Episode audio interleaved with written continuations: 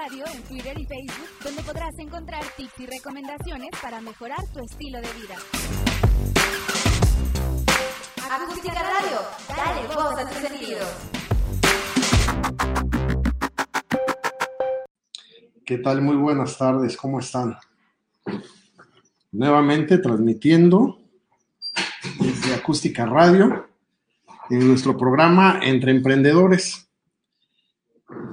Y bueno, pues como habíamos comentado en programas anteriores, este es un programa eh, en el cual podemos platicar acerca de, de los obstáculos que se van presentando como emprendedor, a lo mejor de ciertas dudas, pero también de, pues, de áreas de oportunidad que podemos tener como, como emprendedores y que muchos de los que van adelante de nosotros pues ya pasaron por ahí.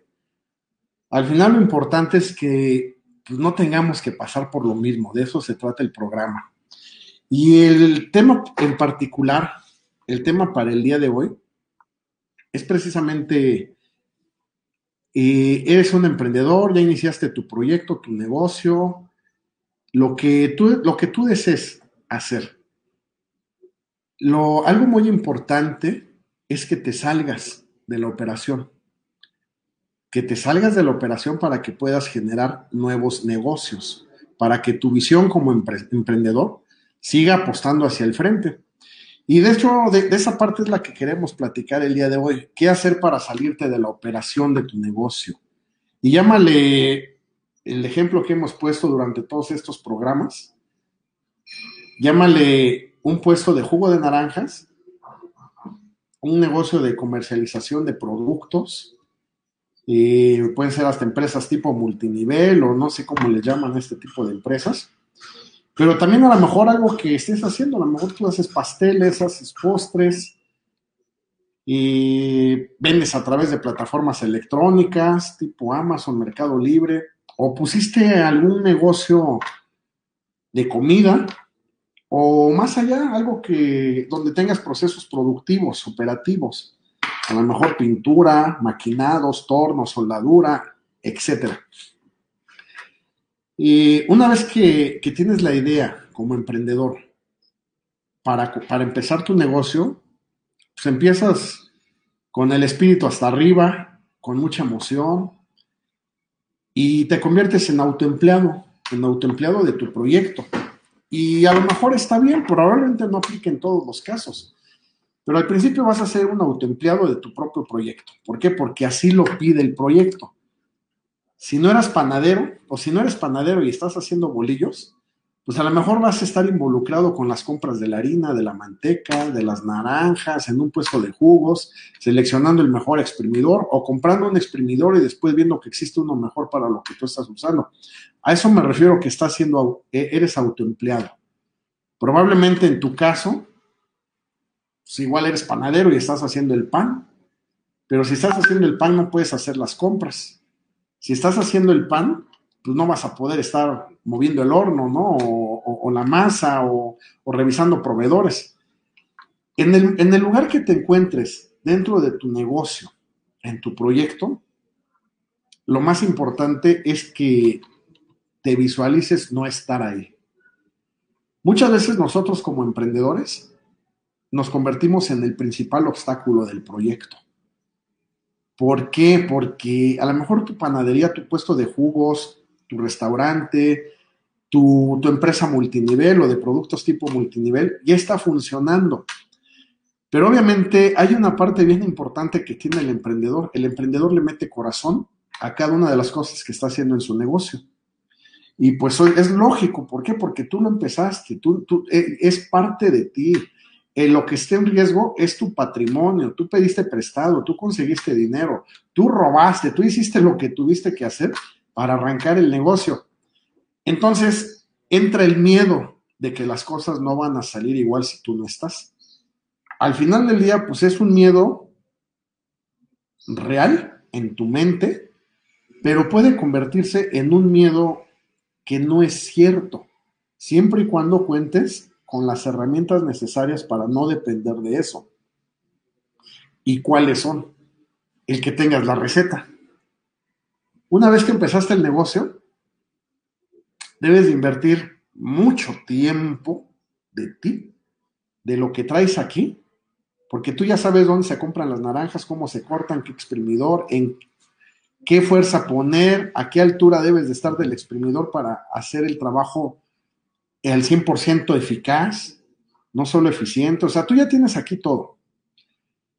Pero siempre va a haber una justificación, un pretexto para que no lo aterrices en una hoja de papel.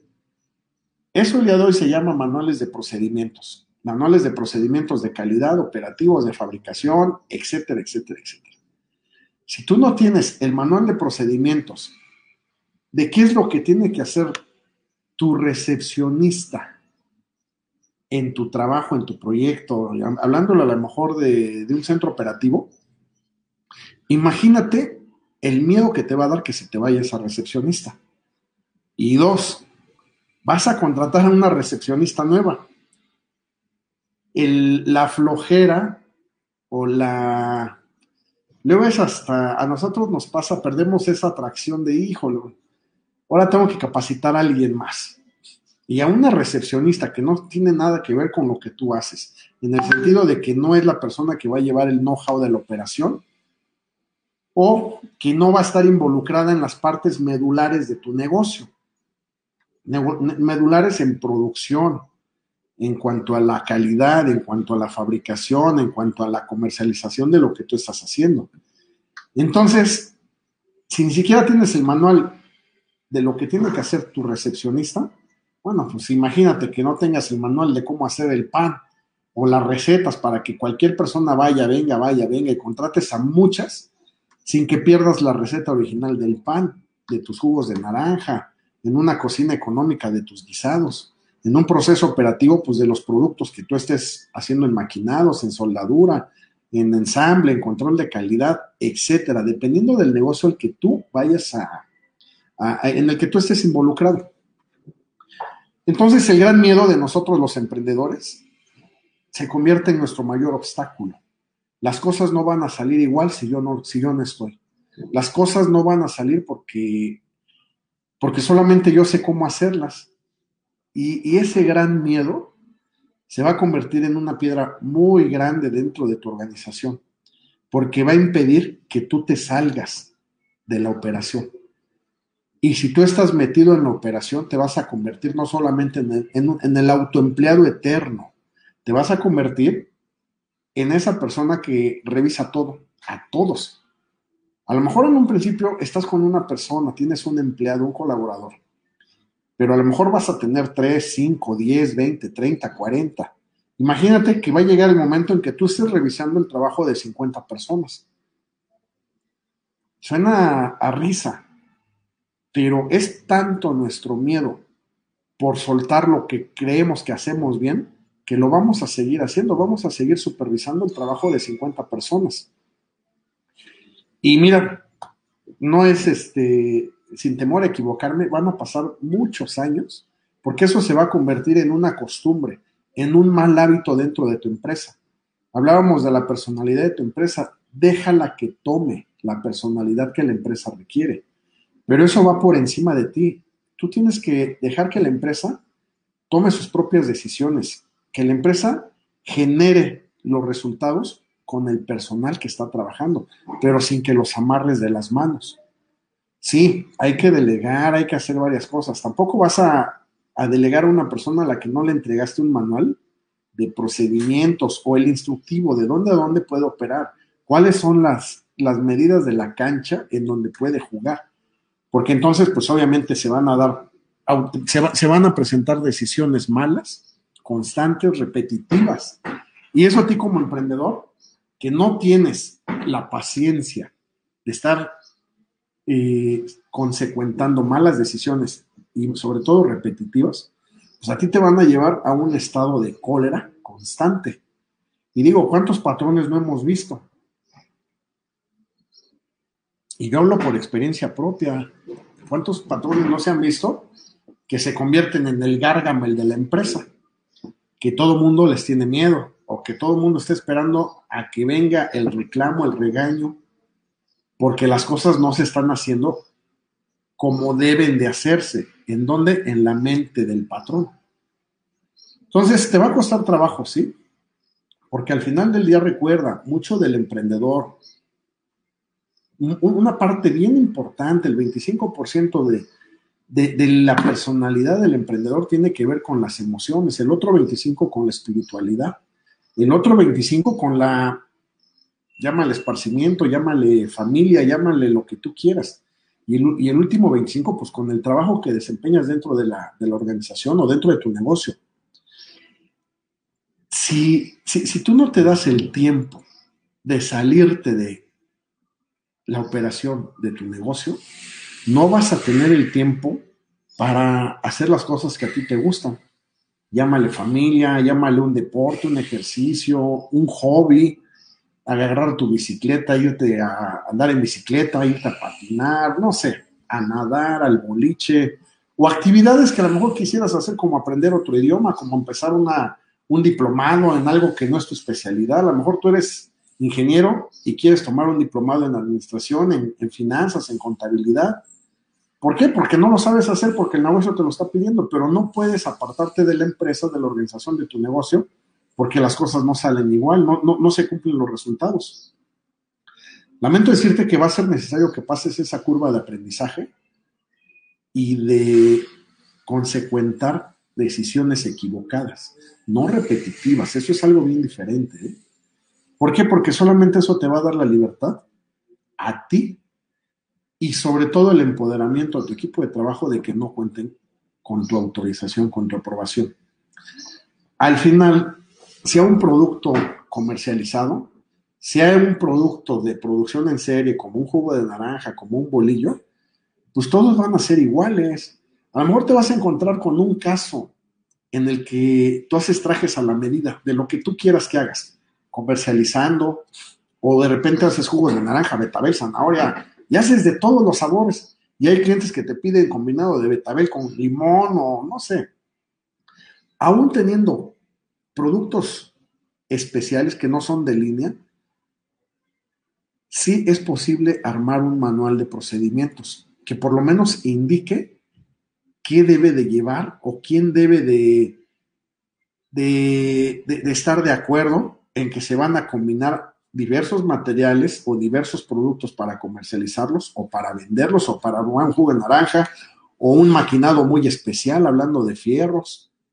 Si estás hablando de, no sé, a lo mejor un restaurante, una panadería, un puesto de jugos de naranja, comercializando productos de empresas multinivel o vendiendo productos electrónicamente en plataformas este, comerciales en la red, pues estamos hablando de que son productos de línea. El manual de procedimientos no debería de ser complicado, como el de una recepcionista. Una recepcionista tú ni siquiera vas a inventar qué hace o qué no hace, porque ya hay recepcionistas desde hace mil años, cien años, diez años, o sea, siempre ha habido una recepcionista en una empresa. Lo que puedes hacer, pues métete a, un, a Google y, y, chécate manuales de procedimientos que debe de hacer o labores desde el perfil técnico, de, desde el perfil de puesto, que debe de hacer una recepcionista. Imagínate que tú ya tienes un manual de procedimientos adecuado a tu negocio de la recepcionista de, del negocio. Y hoy decide renunciar tu recepcionista por la razón que tú quieras. Pues primero debes de alegrarte. ¿Por qué? Porque si ella se está yendo, pues nada más es por dos razones. Porque está obteniendo un mejor sueldo o porque va a obtener una mejor calidad de vida, a lo mejor con su familia. Ya no va a trabajar y se va a quedar con sus hijos. O pudo, a través de lo, lo que aprendió en tu proyecto, en tu negocio, encontrar el mismo puesto con un mejor sueldo. Alégrate. Todos, todos, todos los cambios son buenos. No puedes retener a la gente a través de chantajes emocionales a través de chantajes o de argumentos emocionales. Tampoco se vale de que retengas a la gente por el miedo a que no vas a conseguir a otra persona igual. Sí es cierto, no va a llegar la misma persona. Debe de llegar una persona mejor y no porque esta persona que se está yendo no, no sea eficiente, sino porque precisamente eso te va a servir a ti para mejorar primero tu proceso de selección, que ya platicamos en, en, programas anteriores, cuál es la manera más eficiente para tu organización cuando seleccionas personal. Entonces vas a mejorar tu proceso de selección, pero también a lo mejor es el momento en que vas a echarte un clavado al manual de procesos y ver de qué manera puedes adecuarlo al día de hoy en tu proyecto. Llega una recepcionista nueva, ¿qué va a pasar? Te vas a encargar a través de tu personal de recursos humanos o de ti, si eres el emprendedor que está contratando, reclutando el personal, pues que primero esa persona cumpla con el, el perfil técnico, con la personalidad que requieres. En cuanto a carácter, ya habíamos hablado del tema de personalidades. Y una vez que decidiste o que escogiste a esa persona de por lo menos tres o cinco opciones con las que platicaste, tú o tu personal de recursos humanos personalmente, es muy importante el sentir, el que, el que esa persona demuestre empatía hacia lo que tú haces, hacia tu organización, hacia tu proyecto. Y obviamente es tu responsabilidad venderle el proyecto.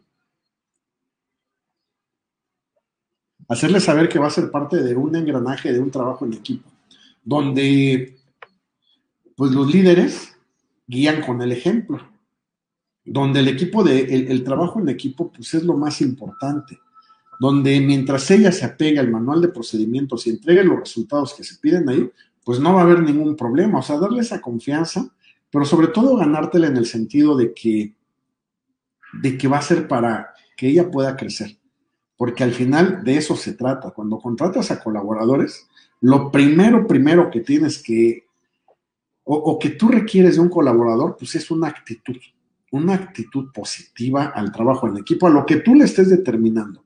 Primero debes de tener esa actitud de esta persona. Segundo, debe de haber resultados. Si no hay resultados en la semana uno, en el mes uno, en el mes dos, en el mes tres, no tienes nada que hacer con esa persona, o sea, no, ni la pienses y no, no puedes pedirle piedras al olmo, no puedes sacar agua de las piedras. No es que es mi conocido, es mi familiar y mira, yo creo que si le enseño y la capacito, no estás para capacitar a nadie ni para enseñar a nadie. Por eso ocupamos un instructivo, un manual de procedimientos, que en el caso de una recepcionista, estás hablando de, pues no sé, a lo mejor 20, 30 cuartillas. ¿Qué es lo que tiene que decir cuando contesta un teléfono, cuando abre una puerta, cuando tiene un proveedor, cuando tiene un cliente?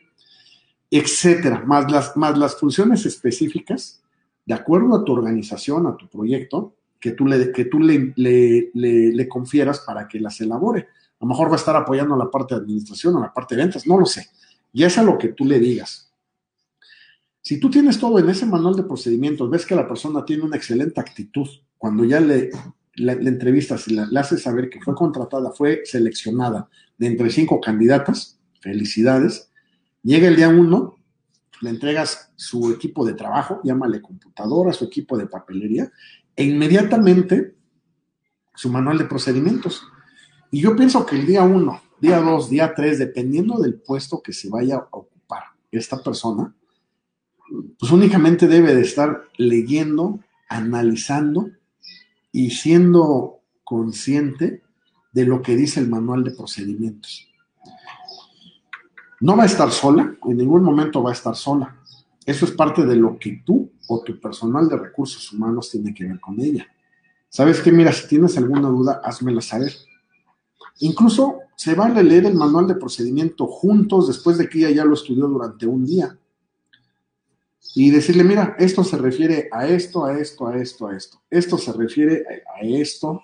Esta actividad se refiere, eso que ya está bien descrito, que ya viene por escrito, y que la descripción es muy legible, entendible, ah, pues esa parte es la que también nosotros tenemos que reforzar de manera oral y con el lenguaje de las señas, porque la, mente se va a retener lo que leyó, lo que está escrito y lo, y lo que le recuerda que estamos haciendo con señas, con emociones. Entonces, en el momento de que ya lo leyó, lo refuerzas con ella leyéndolo entre los dos y ya, esa persona ya está lista ¿Para qué? Pues para que te cubra la trinchera que confiere a la recepción en tu área de trabajo. Obviamente, si algo no está en el manual de procedimientos, no se lo puedes exigir, no se lo puedes reprochar. Oye, ¿por qué no hiciste esta actividad? Una actividad X. Preguntas, ¿viene en el manual? No, es que no viene. Ah, ok, hay que meterla. Tú, eso sí, tú y recursos humanos, e incluso la misma, el mismo colaborador del puesto, en este caso una recepcionista, tienen la autoridad de modificar el manual de procedimientos las veces que quieran, cuando quieran.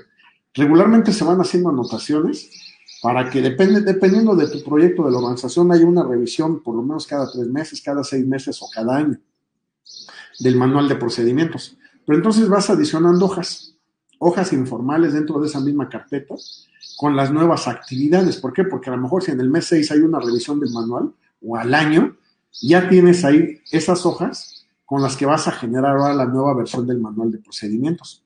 Entonces, este, mientras tú tengas el manual de procedimientos de recepción, el miedo a que vaya tu recepcionista o la apatía a capacitar a alguien más, pues va a desaparecer. ¿Por qué? Porque pues entonces tú ya no vas a ocupar capacitar a una recepcionista.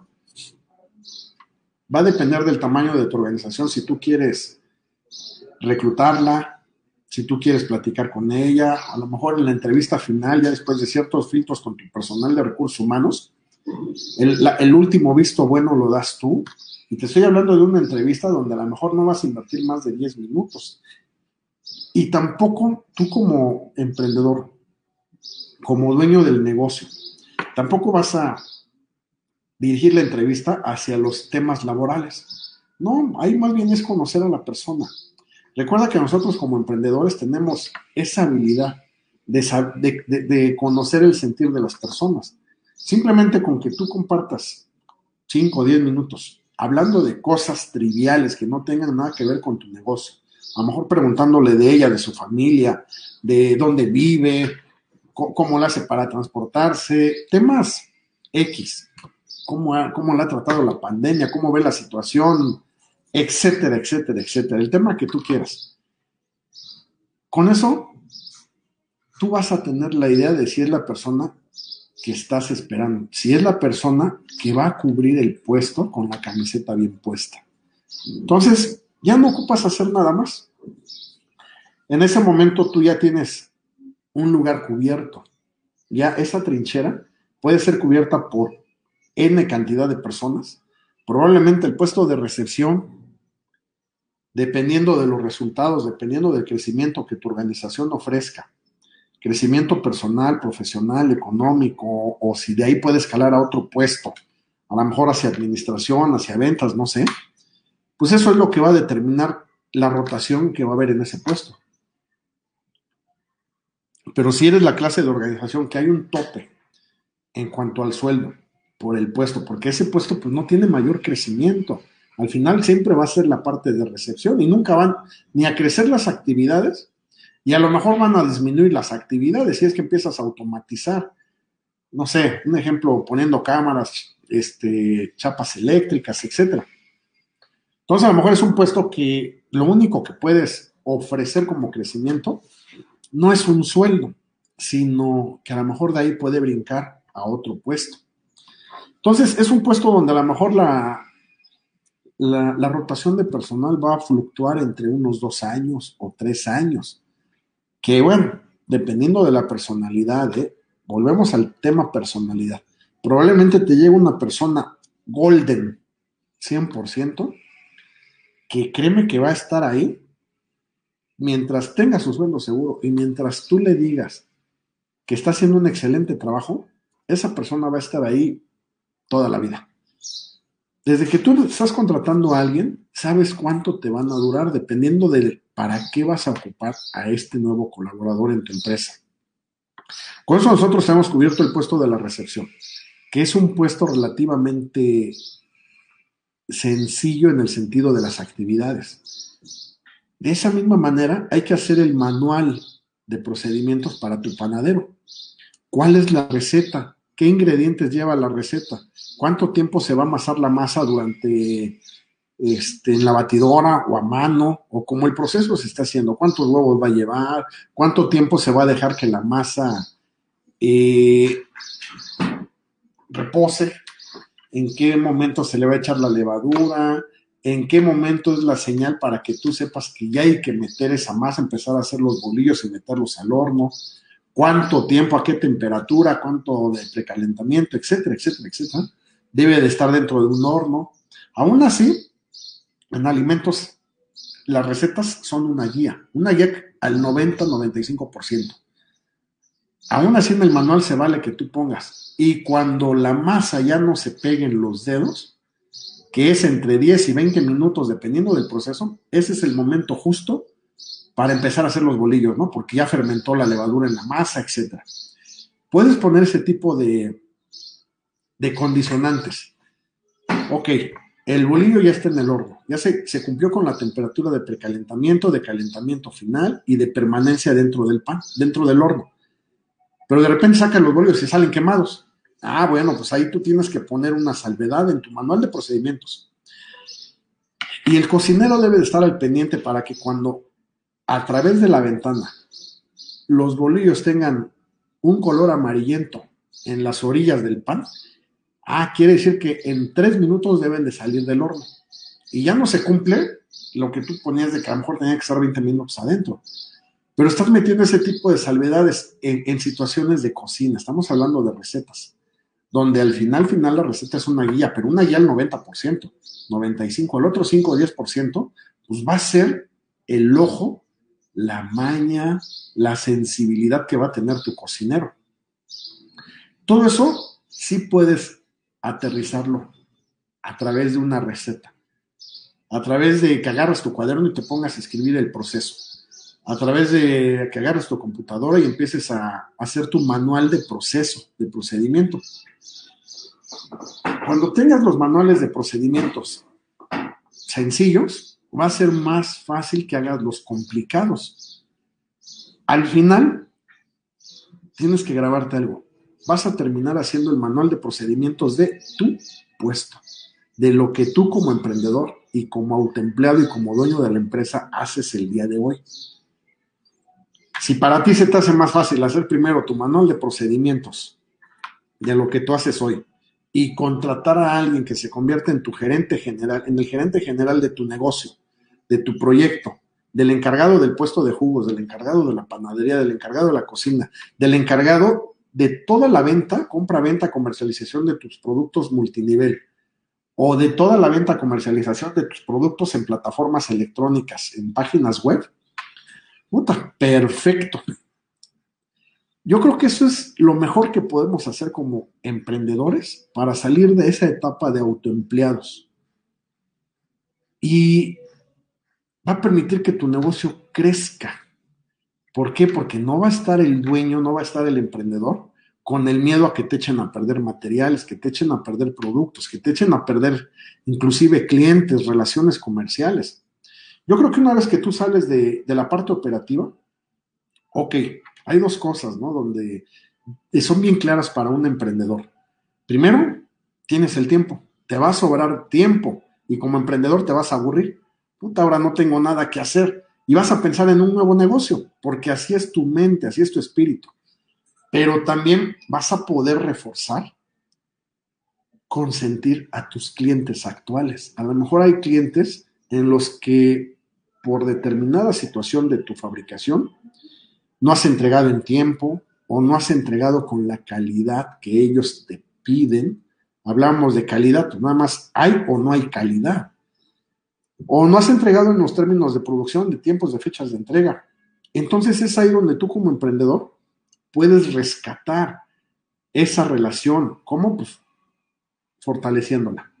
Y la única manera de fortalecerla, recuerda que para cualquier cliente, cualquier cliente que a lo mejor tiene ciertos ciertos detalles tuyos hacia él en cuanto entregas, pues va a ser con tu presencia. Se trata de que, bueno, tú te salgas de la operación, sí, pero si tu personal de ventas todavía no es lo suficientemente capaz de ir y fortalecer una relación que a lo mejor esté dañada, fracturada, y que no es de manera intencional, por, por, clientes, o, perdón, por, por, no entregar tus, tus productos en tiempo, en forma o con la calidad que estás ofreciendo, si no tienes esos vendedores todavía, bueno, pues entonces te toca a ti. Al final del día, recuerda que tú eres el emprendedor, nadie conoce mejor tu producto que tú. Y nadie, ningún vendedor va a ser mejor que tú. Tú vas a ser el mejor vendedor de la historia. ¿Por qué? Porque conoces tu producto. Tú sabes cómo lo fabricas, tú sabes lo que le metes de corazón, de emoción, para que se entregue un producto de primera calidad en los tiempos que tú estás ofreciendo. Entonces, ahí tienes dos panoramas bastante, pues bastante productivos para ti como emprendedor. Te sales de la operación y atiendes a tus clientes, los conscientes, o empiezas a generar nuevas ideas para un negocio nuevo. Y de eso se trata. Recuerda que al final vamos a generar riqueza. Y no estamos hablando en términos de, de dinero. Estamos hablando en términos de riqueza que para mí se traduce en tranquilidad, tranquilidad económica. ¿Por qué? Porque tus clientes pueden resolver contigo un problema.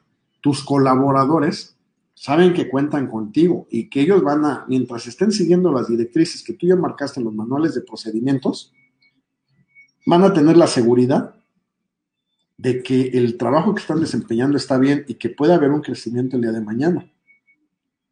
A lo mejor eres ese tipo de negocio que ya tiene sueldos, un tope de sueldos debido a la zona geográfica, debido a los oficios, y que ya no puedes pasar de ese tope de sueldos porque también vas a prostituir el mercado laboral. Y no es porque no les quieras dar a ganar más dinero, sino porque pues el día de mañana no puedes contratar una secretaria triple A, no sé, por cierto, por más precio. ¿Por qué? Porque el mercado pues ya te puso ciertos, ciertos estándares Incluso en la Ley Federal del Trabajo, en el Seguro Social, ahí vienen los sueldos de acuerdo a las zonas geográficas que debes de ofrecer a los oficios, ¿no? Aún así, tú eres libre de hacer un estudio en tu zona cercana a ti, de cuánto le están pagando a las personas por exprimir jugos de naranja, por vender tamales, a un soldador, a un, no sé, a, alguien, a un plomero, lo que tú ocupes en tu negocio específicamente. Y tú a lo mejor podrías estar 15, 20% arriba, si es que quieres ser atractivo como generador de, vacantes. Pero si no, pues te puedes igualar al precio que está en tu misma zona, o sea, y ya no puedes pasar de ahí. Pero entonces, ¿qué le puedes ofrecer a tus colaboradores? Ah, bueno, pues entonces viene la parte de utilidades. A lo mejor tú ya pasaste del proyecto chiquito al proyecto mediano, al proyecto grande. Probablemente ya estés trabajando con, con la, la personalidad de, persona física con actividad empresarial o ya estás como una persona moral constituida, un SADCB. Entonces, ahí lo que viene pues es un reparto de utilidades. Y las personas son bien concentradas en eso. En cuanto tu empresa empieza a generar utilidades, ellos van a empezar a cuidar los recursos para que el año siguiente tengan mejores utilidades. A lo mejor por ley te toca dar 15 días de aguinaldo, pues bueno, si ves que tus números van bien, pues a lo mejor puedes ofrecer 17 días, 20, 30. Y es tu manera de decirle a tus colaboradores, vamos bien. El trabajo es de todos, el resultado es de un trabajo en equipo. Así sea un puesto de jugo de naranjas, ¿eh? Pero bueno, también habría que, que ser muy conscientes que mientras no te salgas de la operación de tu negocio, es muy probable que tu negocio no crezca. Desafortunadamente nosotros no lo vemos cuando estamos dentro de la operación como emprendedores, como autoempleados. Seguramente, o hay algún caso, hay, muchos casos más bien. Tú empezaste como autoempleado sin un sueldo, después te convertiste en un autoempleado con un sueldo modesto, después te convertiste en un autoempleado con un sueldo medio, igual al de los colaboradores que estás contratando. Y a lo mejor después te convertiste en un colaborador, en un autoempleado de tu negocio, pero ya con un sueldo relativamente alto. A lo mejor con el sueldo de gerente de algo, ¿no? Porque al final te vas a quedar en un área de tu empresa revisando todas cuando estás dentro de. Pero aún así, si tú estás manejando una gerencia, una jefatura, como jefe de algo dentro de tu proyecto o de tu empresa o de tu negocio, tú ya tienes ciertos dogmas, ciertos patrones. Hablábamos hace algunos programas de los patrones de dinero en nuestra mente.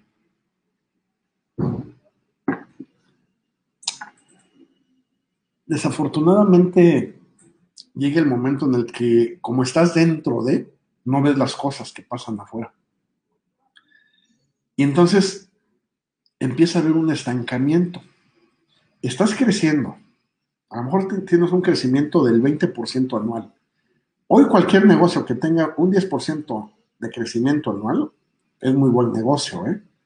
A lo mejor tienes picos de un 40% en, en años anteriores, a lo mejor tienes picos de un 10%, y eso te va a hacer creer que la empresa va bien o que tu proyecto va bien. Cuando pues tú tienes que esperar por lo menos un 20, 25%, dependiendo del negocio que tengas. Es que es muy difícil ahí mencionar un porcentaje.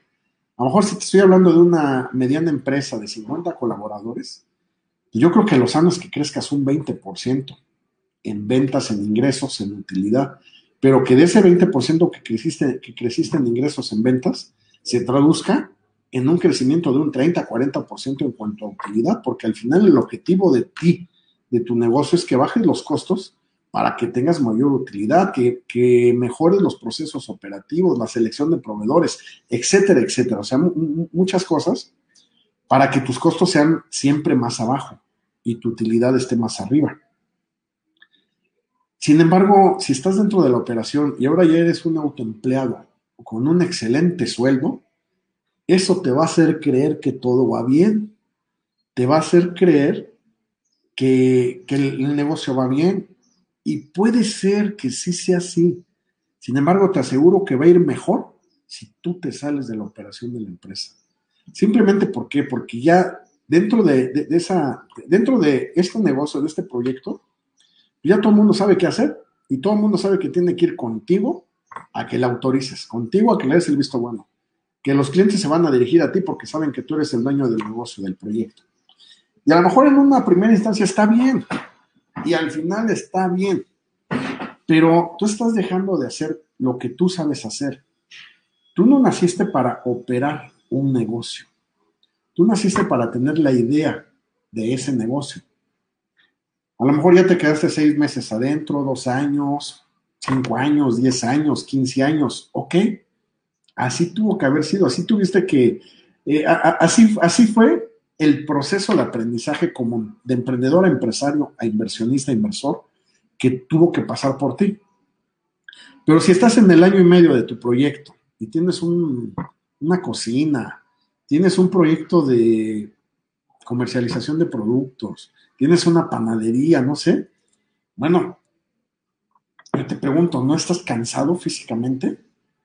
De estar haciendo pan todos los días, de estarte yendo de compras todos los días, o de ir, no sé, a la central de abastos, o no, es que yo lo hago porque me gusta, no es cierto, no te autoengañes, a ti no te gusta andar de compras, o sea, pararte a las 4 o 5 de la mañana para ir de compras a una central de abastos, o que tengas que ir, no sé, si estás en una población lejana a una ciudad grande, un ejemplo, que tengas que ir de X población a León o a Cuernavaca, donde hay centros de abasto, y que tengas que manejar 45 minutos para llegar a abastecerte a lo mejor cada semana. Y tú me dices, no, bueno, es que yo hago las compras porque así sirve de que veo. Sí, qué bueno. Al principio sí, pero después de tres meses, seis meses que estás yendo cada semana o diario a hacer tus compras, no es cierto que te guste. O sea, esa es una mentira y que siempre luego nos autoengañamos. Madre, yo te preguntaría, ¿no te has cansado físicamente de seguir haciendo esas cosas que hoy sabes que las puede hacer alguien más, pero tienes miedo de que no las hagan bien? Más bien es enfocarnos en nuestra realidad, en nuestra verdad. ¿Tienes miedo de que no se hagan bien? Bueno, ¿por qué tienes miedo? A lo mejor porque no has hecho un listado de los proveedores. Tú ya sabes hoy a quién le compras todo por lo menos el 90% de lo que de tus compras ya sabes a quién se los compras. El 10% a lo mejor son productos que no son de línea y que de repente manejas, insumos, ingredientes, no sé, dependiendo de lo que tú te dediques. Pero más bien, ¿por qué no lo quieres delegar? No, es, bien fácil, o bien, bien fácil para nosotros como emprendedores, el hacernos saber a nosotros solitos que está bien así. No, no está bien así. A ti te tocó ir de compras las, primeras veces, y las primeras veces te estoy hablando de no más de 30 veces, ¿eh? Ya si estás en tu negocio y tú estás haciendo las compras después de un año, dos años, no, bueno, está mal. Quieres contratar a alguien, dependiendo del tamaño de tu proyecto, que te haga las compras a lo mejor un día a la semana y le vas a pagar por ese día, o siete días a la semana, o seis días a la semana y lo vas a contratar como chofer, como asistente, como jefe de las compras, Vas a, no vas a inventar el puesto, pero le vas a dar la personalidad a ese puesto. ¿Cuál personalidad? La que, la que el puesto requiera. Y eso es a través de tu manual de procedimientos de compras. ¿Cuáles son los precios? Tú ya sabes por tu experiencia la fluctuación que va a haber en los precios de la harina, de la naranja, de tus productos que comercializas, de las materias primas que ocupas para tus procesos. Esos precios tú ya los conoces. Entonces, tienes que soltar esa parte. También, yo te pregunto, ¿a poco no te has cansado de pararte diario a las 5 de la mañana porque tienes que abrir tu negocio? Porque tú tienes que ser el primero en llegar, porque tú eres el que tiene las llaves para entrar y para salir, para abrir y para cerrar el negocio. Al principio sí es bueno, ¿Por qué? Porque ni siquiera tú sabes cómo vas a empezar a operar. Y requiere ser el velador y el portero. Y casi casi el que le abra la puerta a todos los colaboradores, dependiendo del número que tengas. Pero también el, la persona que, que va a cerrar. Al principio, pues a lo mejor está bien. Así, tú, así, va, así va a ser en un principio. Si tu negocio así lo requiere. Pero bueno, ya después de dos meses, tres meses, dos años, tres años, no es sano que tú estés abriendo y cerrando, porque entonces esta cajita que tienes aquí, que es tu base para generar ideas para nuevos negocios o generar ideas de nuevas, de innovaciones dentro del proyecto en el que estás hoy, pues no va a estar trabajando en eso. Va a estar preocupada en pararse temprano y ser el primero en llegar y el último en irse. A veces como emprendedor es probable que vivamos esa etapa. No te digo que sea mala, pero no puedes estar metido ahí. Contrátate una recepcionista, contrátate a alguien que abra el negocio y que lo cierre. No, pues es que me van a robar, no puedo. De todas maneras, te van a robar contigo y con la recepcionista. Recuerda que en arca abierta hasta el más justo peca. ¿eh? ¿Qué tienes que hacer? Bueno, pues poner las herramientas, los candados necesarios para que no haya extracción de bienes. Ya tienes personal, ya les diste herramienta, material de, equipo de trabajo, uniforme, bueno, pues hazles una lista, una responsiva de esa herramienta, de ese equipo de trabajo, de ese uniforme, llámale botas industriales, llámale casaca para cocineros, cuchillos, no sé, lo, lo que ellos ocupan y hazle saber que cada semana o cada mes, dependiendo del tamaño de tu proyecto, vas a estar haciendo revisión de herramienta y de uniformes, de lo que se le da a la, persona. Que si le hace falta algo, pues se le va a descontar inmediatamente su nómina y se le va a reponer de manera igual, inmediata. Entonces, pues mira, ahí ya cada quien va a cuidar su herramienta. No descuides los pesos por cuidar los centavos. Es que, ¿sabes qué? Se me están perdiendo tornillos, es que, ¿sabes qué? Se me están perdiendo cuchillos en mi panadería, se me están perdiendo cucharas en mi restaurante, se me están perdiendo calcomanías de mis productos que comercializo. No puedes estar en todo. ¿Qué, hay que hacer? Bueno, pues a lo mejor mejores candados, pero eso ya es lo que tú tienes que ir pensando, cómo innovar los procesos que ya tienes el día de hoy, o cómo puedes generar ideas nuevas para negocios afuera. Entonces, no te autoengañes que tienes que pararte temprano para abrir tu negocio. Yo te diría, honestamente, ¿te gusta?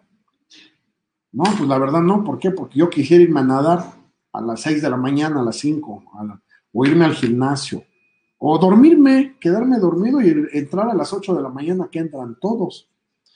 La decisión que tú tomes está bien y va a ser válida. Lo que no es válido para tu negocio y para ti, que te conviertas en el portero eterno del negocio. O sea, esa parte no es sana.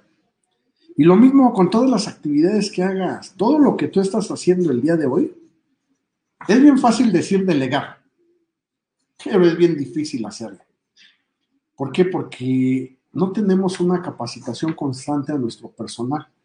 Y me refiero a capacidad constante, no a que los estés capacitando una y otra y otra y otra y otra vez en la misma actividad. Porque desafortunadamente, tú enseñale algo a alguien así, de palabra, se le va a olvidar. Si eso tú no se lo das plasmado en un escrito, mira, tienes que hacerlo así, así, así, así, así. Y ese escrito que lo estés revisando cada mes, cada tres, cada seis meses, cada año, mientras no esté por escrito, va a ser muy difícil que, que dejes de tener esa, esa capacitación constante. Porque entonces ya después te vas a enfocar en lo que no está en ese manual. A ver, ¿qué no tiene ahí? ¿Por qué no lo hiciste así? Bueno, es que no sabía. Sí, es cierto. Yo te lo dije pero no está escrito en el manual. Tienes toda la razón, colaborador del proyecto de la empresa, de no haberlo hecho. ¿Se te olvidó? Sí, sí es cierto, se lo olvidó.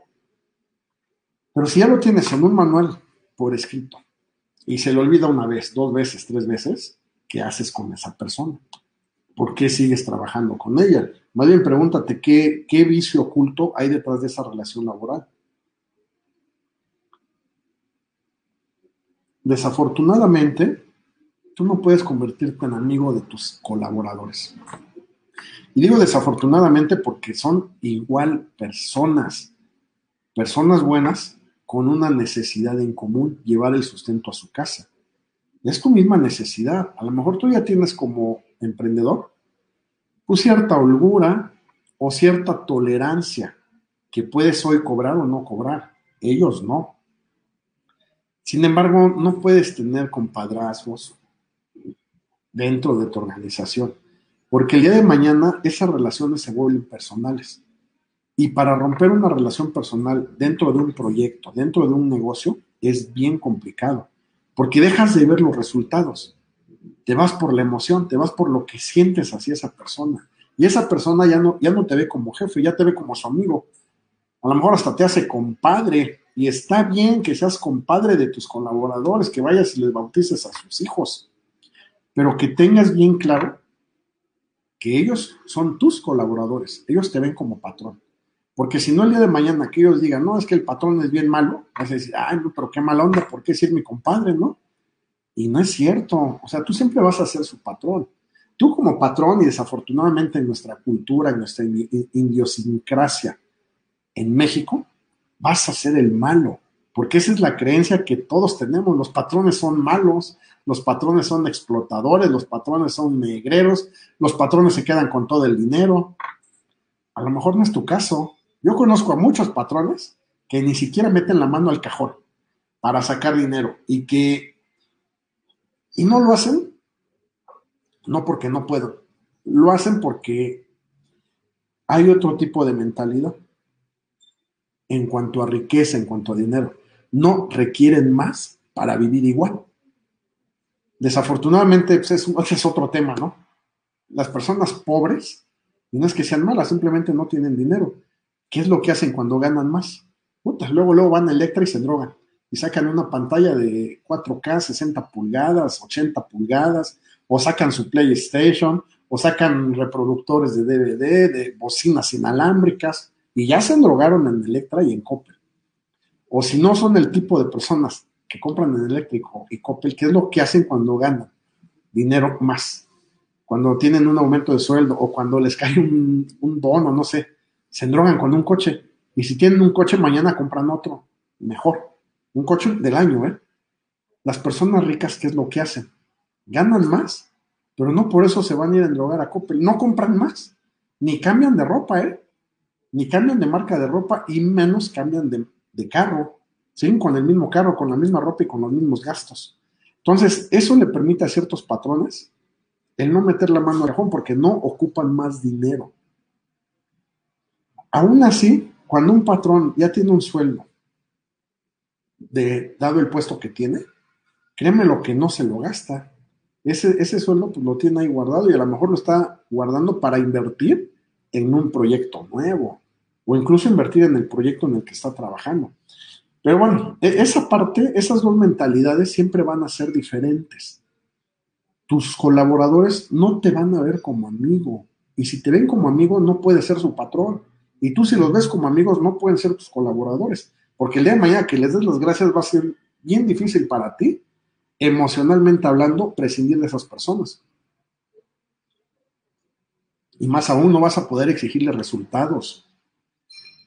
Entonces, salte de la operación. Si tú eres de esas personas que te conviertes en amigo de tus colaboradores, pues contrátate a alguien para que los despida, porque tú no vas a poder hacerlo, ¿eh? Para ti va a ser bien complicado darle las gracias a alguien. Pues contrata, contrata a alguien que haga eso.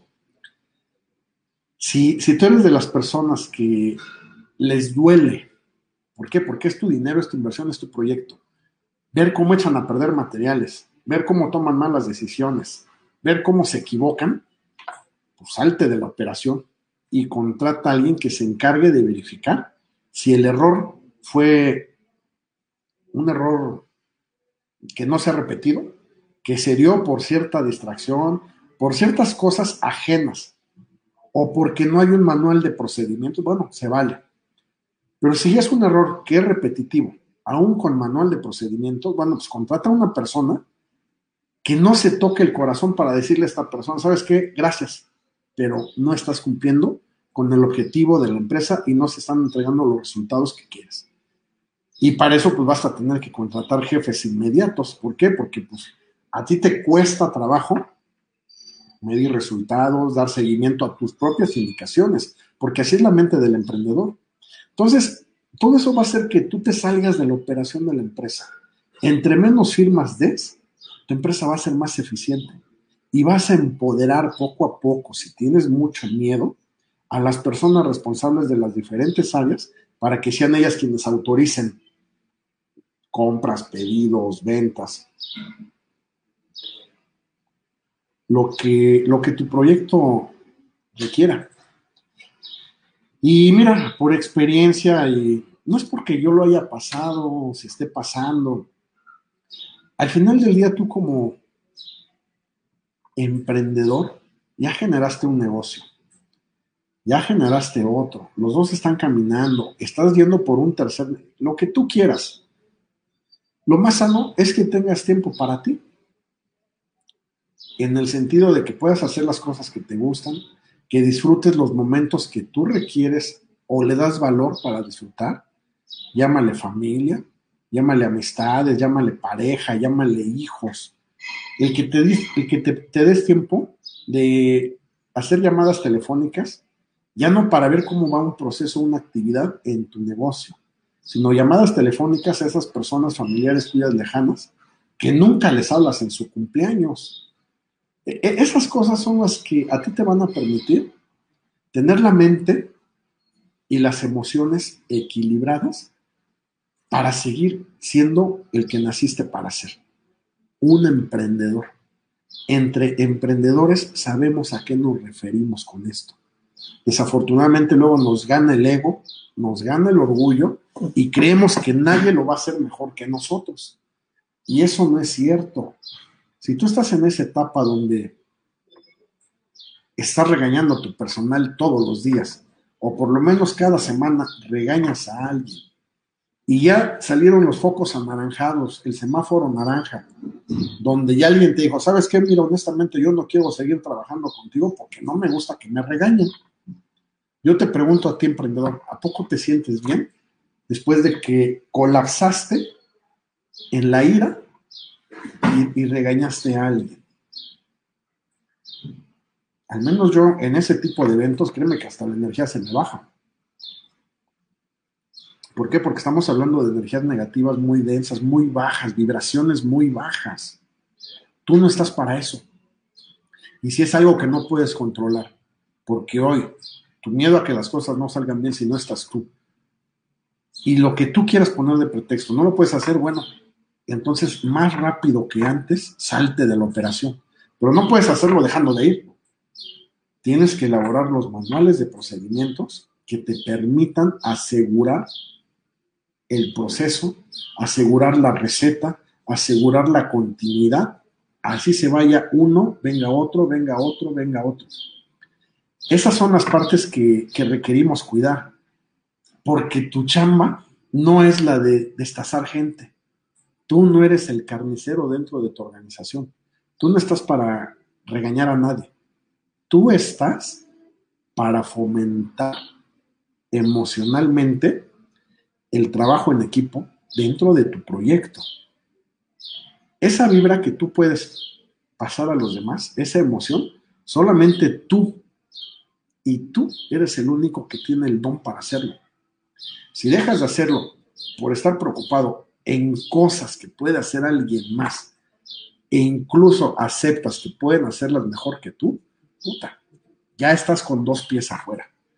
Ya nada más que lo hagas de manera consciente, recuerda, conscientemente es observando, observando cómo haces las cosas, por qué las haces, para qué las haces.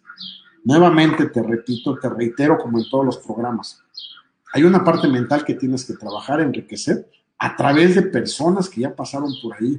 Si es una parte técnica, tienes que seguirte capacitando, pero también hay una parte espiritual dentro de ti que debe de estar alimentada, en el sentido de que puedas tener cierta paz, cierto tiempo para poder tomar los juicios correctos y emociones, y, y emocionalmente puedas tomar decisiones correctas pensando en el beneficio de la organización, en, el crecimiento de tu proyecto, de tu negocio, de tu empresa. Si lo haces cansado, enojado, ¿por qué? Porque estás de 5 de la mañana a 12 de la noche en tu negocio y ya llevas ciertos meses o ciertos años y sigues en lo mismo, lamento decirte que así no vas a generar nada bueno. Al contrario, tu negocio se va a empezar a letargar, se va a empezar a alentar y vas a caer en la frustración y en la desesperación de que la gente no es lo suficientemente buena para la actividad que le estás dando. No es que sean lo suficientemente buenos o malos, simplemente no tienen las herramientas necesarias a través de un manual de procedimientos, de una receta, de un instructivo donde les diga qué pueden hacer, cómo hacerlo, de dónde a dónde es su responsabilidad, de dónde a dónde pueden intervenir ellos en decisiones. ¿Te va a costar trabajo? Sí, ¿Por qué? Porque pues, eso requiere que estés conectado aquí horas. Sin embargo, entre más te tardes en hacerlo, yo te puedo decir que eso multiplicado por 10 es el tiempo que vas a tardar en salirte de la organización. O por 20 o por 30, ¿eh? Porque desafortunadamente nosotros los emprendedores nos seguimos creyendo indispensables en el proyecto que empezamos. Y no es cierto. Entre más rápido salgas de la operación, tu negocio va a crecer más y vas a generar ideas para nuevos proyectos. Esa es la magia de un espíritu emprendedor. No te quedes enfrascado en el egoísmo central, egocentrismo absoluto, de que solamente tú lo haces bien. Pruébalo, cálale. Empieza con el puesto de recepcionista. Si el manual de procedimientos está perfectamente bien hecho, acorde a la necesidad de tu negocio y tu proyecto, bueno, pues créeme que va a ser un éxito. Va a haber rotación de personal, toda la vida siempre va a haber rotación de personal, que no te dé miedo quedarte solo, que no te dé miedo empezar otra vez, solamente que ahora lo vas a empezar desde otra perspectiva, con un mejor reclutamiento de personal y con un mejor instructivo para el personal que entre. Entonces, eso en paralelo, que les des las herramientas que ellos requieren para hacer su trabajo bien hecho, herramientas de primera calidad, bueno, yo te aseguro que vas a tener el 90% de éxito en esa persona. Pero pues tienes que hacer esas cosas bien y hacerlas rápido. ¿Por qué? Porque tu negocio está dejando de crecer porque tú estás dentro de la operación. Y allá afuera estamos dejando de tener negocios nuevos porque tú no te quieres salir de la operación. Entonces, vamos a pensar en nosotros, vamos a pensar en nuestro México, en nuestros colaboradores y seguimos adelante con nuevas ideas y nuevos proyectos. Eso es lo que te puedo platicar el día de hoy entre emprendedores. Me dio mucho gusto estar contigo y espero que nos veamos la siguiente semana. Excelente tarde. Hasta luego.